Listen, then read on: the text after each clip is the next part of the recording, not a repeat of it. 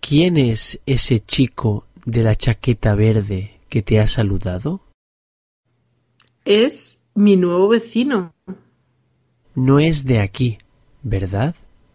No, es sueco. ¿Y hace mucho que está aquí? No, se mudó hace un mes. Me refería a si hace mucho que está en España. Ah, no. Creo que hace solo tres o cuatro meses. ¿Y habla español?